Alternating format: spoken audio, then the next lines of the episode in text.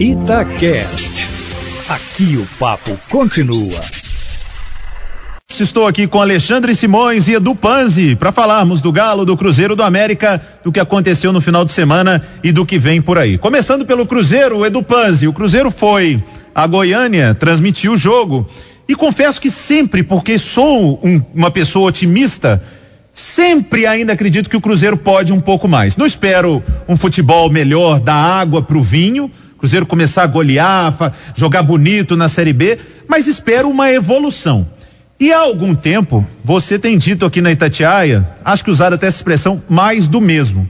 O Moza até muda o time, vai três zagueiros, vai dois zagueiros, mudou, tirou o Marcinho, que não tem entregado muito, mas é um pouco de, de, de inspiração que tem ali no meio-campo do Cruzeiro e saiu jogando com o Thiago. Cruzeiro enfrentou uma das piores equipes da Série B, o pior ataque da Série B, que é o Vila Nova, e não conseguiu voltar com os três pontos. O que fazer, Edu Panzi? Boa noite. Um abraço, Léo. Um abraço, Alexandre Simões, ouvinte ligado na turma do bate-bola. Ô, ô Léo, sabe por que, que o Cruzeiro não conseguiu vencer o Vila? Por quê? Porque o Cruzeiro é pior que o Vila. O, o Vila é uma das piores equipes da Série B e o Cruzeiro é pior do que o Vila. O Cruzeiro perdeu pro Havaí em Belo Horizonte porque o Cruzeiro é pior do que o Havaí. E o Cruzeiro foi ao Pará jogar com o Remo e perdeu porque o Cruzeiro é pior do que o Remo. Não adianta dizer que foi, ah, o Cruzeiro, que, que vexame perder pro Havaí em Belo Horizonte. Não, é o resultado normal. Nossa, mas o Cruzeiro, um vexame perder pro Vila, o pior ataque da Série B jogando em Goiânia.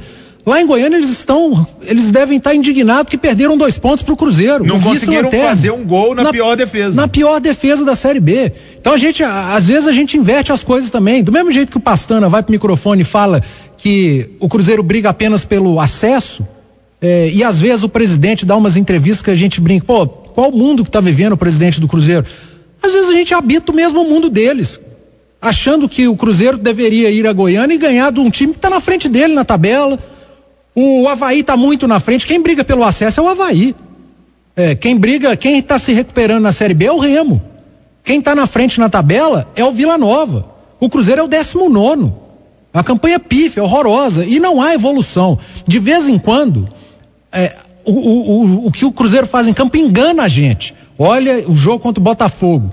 Olha, o Cruzeiro jogou bem, evoluiu. Não, ele não jogou bem nem evoluiu, não. Ele foi melhor do que o adversário, que jogou muito mal também. Então, sinceramente, o Léo, tá, tá cada vez mais complicado. Eu sei que dói no torcedor ouvir isso tudo, mas é a, é, é a realidade, é o que tem para o momento. O Moza é, já não vence há oito partidas, há uma pressão enorme pela saída do Moza. E eu acho que o, que o que está sendo feito com ele é de um profundo mau gosto e desrespeito e dentro do clube. Porque tem alguém mentindo na história.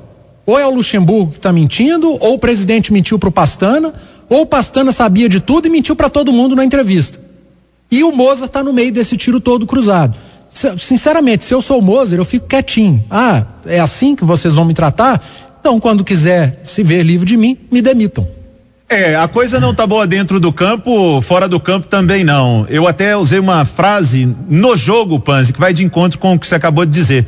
O Cruzeiro não tem estratégia, isso me assusta. Ele condiciona o seu jogo ao que o adversário vai fazer num dia em que as coisas andam bem, o Cruzeiro consegue vencer. Mas fora do campo, Alexandre Simões, estávamos aqui com a mesa redonda da Itatiaia quando explodiu, né, o áudio do Vanderlei Luxemburgo ontem, a Rádio Capital de São Paulo, dizendo que havia sim conversado com o presidente do Cruzeiro, com o Pedrinho do supermercado BH, mas que neste momento estava respeitando que o Cruzeiro tinha um treinador. E hoje o Vanderlei Luxemburgo se pronunciou, acabamos de ouvir aqui com Samuel Venâncio, falando que não, que isso é que a imprensa tem que tomar cuidado com essas coisas, porque não tem nada. Ora, foi ele que disse. Não fui eu que, que disse isso aqui no rádio, não foi você, não foi o Panzo, foi, foi ele que disse que teve um contato com o presidente do Cruzeiro. E como que fica com tudo isso, Alexandre Simões, boa noite. Boa noite, Léo, boa noite, Pans, boa noite aos ouvintes. Léo, você lembra qual a interpretação, qual não a interpretação? Você lembra que eu coloquei sobre essa relação do Luxemburgo, essa declaração dele? Falei, olha, só espero que não seja mais um instrumento de pressão sobre o Mozart. Porque o Cruzeiro não pode mandar embora, porque senão não pode contratar um novo treinador. Né? Então, se eu levantei essa possibilidade, tá? De ser mais um instrumento de pressão sobre o Moza, e concordo com o Edu, né? o que estão fazendo com ele é, é, é antiético, né? Se, se tenta. O acordo não vai existir. Mas de toda forma, é uma situação complicada que o Cruzeiro se meteu, porque demitiu um treinador com duas rodadas. E tem uma regra que só pode ter, a partir da segunda demissão, tem que assumir alguém que está no clube há pelo menos seis meses. Imagina o que que não se passa pro Mozart, pro grupo de jogadores do Cruzeiro, toda essa confusão criada com a entrevista do Vanderlei Luxemburgo, com o desmentido do Vanderlei Luxemburgo, o tanto de interpretações que isso não gerou num clube que já tem problema demais e criou mais um. É, eu acho que o, o jogador do Cruzeiro que já não sabe quando vai receber, agora não sabe quando, por quem vai ser comandado. Realmente, a gestão no Cruzeiro se supera a cada dia. Vamos falar do Atlético. Eu acabei de conversar com o Cláudio Rezende aqui e o Atlético vivendo um ótimo momento, seis vitórias seguidas no Campeonato Brasileiro, com o Hulk voando. Já foi tema diversas vezes de debate aqui na Itatiaia sobre o Hulk, se vai para a seleção ou se não vai. Mas, ô Panzi, o Cláudio trouxe uma informação importante. Para quarta-feira, o Cuca deve ter o retorno do Savarino e o retorno do Vargas. O retorno do Savarino, imagino que é pulo de 10. Todo mundo sabe que vai jogar e que vai ajudar. Mas o Vargas, na ausência do Queno, na dificuldade que o Atlético encontra às vezes na criação, no seu ataque quando pega um time mais fechado, o Vargas pode ajudar? Ou você não fica muito animado com a volta dele? Não, claro que fico, Léo. O Vargas é bom jogador. É claro que ele pode ajudar sim, mas eu fico com o pé atrás porque ele ficou um tempo parado, estava com Covid. A gente sabe que uh, alguns atletas têm muita dificuldade no retorno, mesmo liberados pelo departamento médico. Mas deve começar no banco, o Vargas deve é, ir para o jogo como opção. O Savarino não. O Savarino acredito que o Cuca utilize desde o início foi poupado por parte física no final de semana e fez muita falta, viu, Léo? O primeiro tempo do Atlético faltava é, profundidade do lado direito. O Atlético afunilava muito para o centro do campo, isso facilitou o sistema defensivo do Bahia. E aí, depois, quando o Cuca mudou no intervalo, colocando o Tietchan no lugar do Franco para melhorar a saída de bola.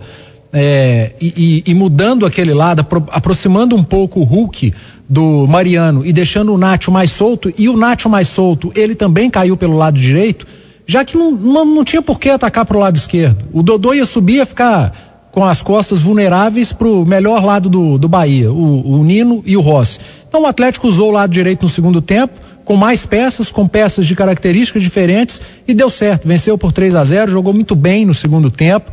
E é um resultado, Léo, que se alguém perguntar, quer repetir na quarta-feira, não precisa nem entrar em campo. O Atlético nem precisa entrar em campo então, né? Porque seria o resultado ideal num campeonato de mata-mata como é a Copa do Brasil. É, se desse para trocar, fazia um a zerinho no final de semana e 3 a 0 na quarta. Exatamente por ser Copa do Brasil, Alexandre Simões. 6 horas 47 minutos.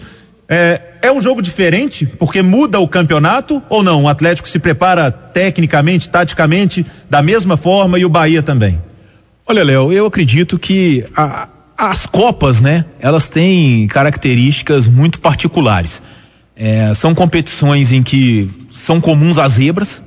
Num campeonato por pontos corridos, você é raro você conseguir ver uma zebra levantar a taça. Em Copa elas acontecem.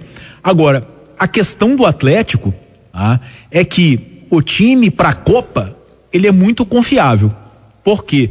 Porque o Atlético ele encontrou um, um sistema defensivo que dá ao time a segurança.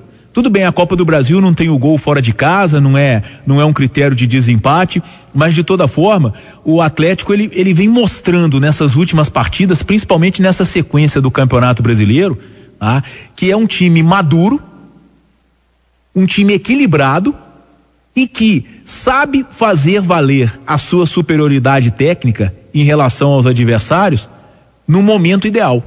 E é o que aconteceu domingo contra o Bahia. Um primeiro tempo, mais ou menos, no segundo tempo, a primeira chance que o Hulk realmente teve, a qualidade dele, decidiu o jogo. Na segunda, fez o 2 a 0 Quer dizer, o Atlético, o, o Cuca está sabendo utilizar o que ele tem de diferente. Então eu acho que esse é o grande mérito do Galo. E você já fez um levantamento para o torcedor que não acompanhou o Simões passando isso aqui alguma vez, só para reiterar as Copas, a Libertadores e a Copa do Brasil, pagam muito mais do que o brasileiro, né, Simões? Ah, sim. É, é pro Atlético do ponto de vista institucional, talvez o Brasileirão seja o grande objeto do desejo. 50 anos. Exatamente. Mas por outro lado, as duas Copas, o título das duas Copas chega a quase 160 milhões de reais a premiação do Atlético.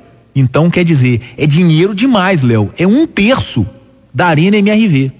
É muita grana. 6,50 por falar em dinheiro. O América tá investindo um pouco, tá trazendo o Patrick, lateral direito, e que talvez, como já informou o Thiago Reis, já possa jogar na próxima partida. Patrick e o Isaac, que ele citou, o Isaac já tá treinando, um meio que veio do Grêmio. Mas e a chegada do Patrick no Coelho? Te anima pelo Patrick ou pela possibilidade de tirar o Diego Ferreira do time do Panzi? Ô, Léo, o Diego tá no time porque o Eduardo tá machucado, né? O Diego, ele vai passar a ser uma terceira opção para lateral direita. É, acho o Patrick uma boa contratação, sim, mas é aquela contratação de momento. O América aproveitou o momento.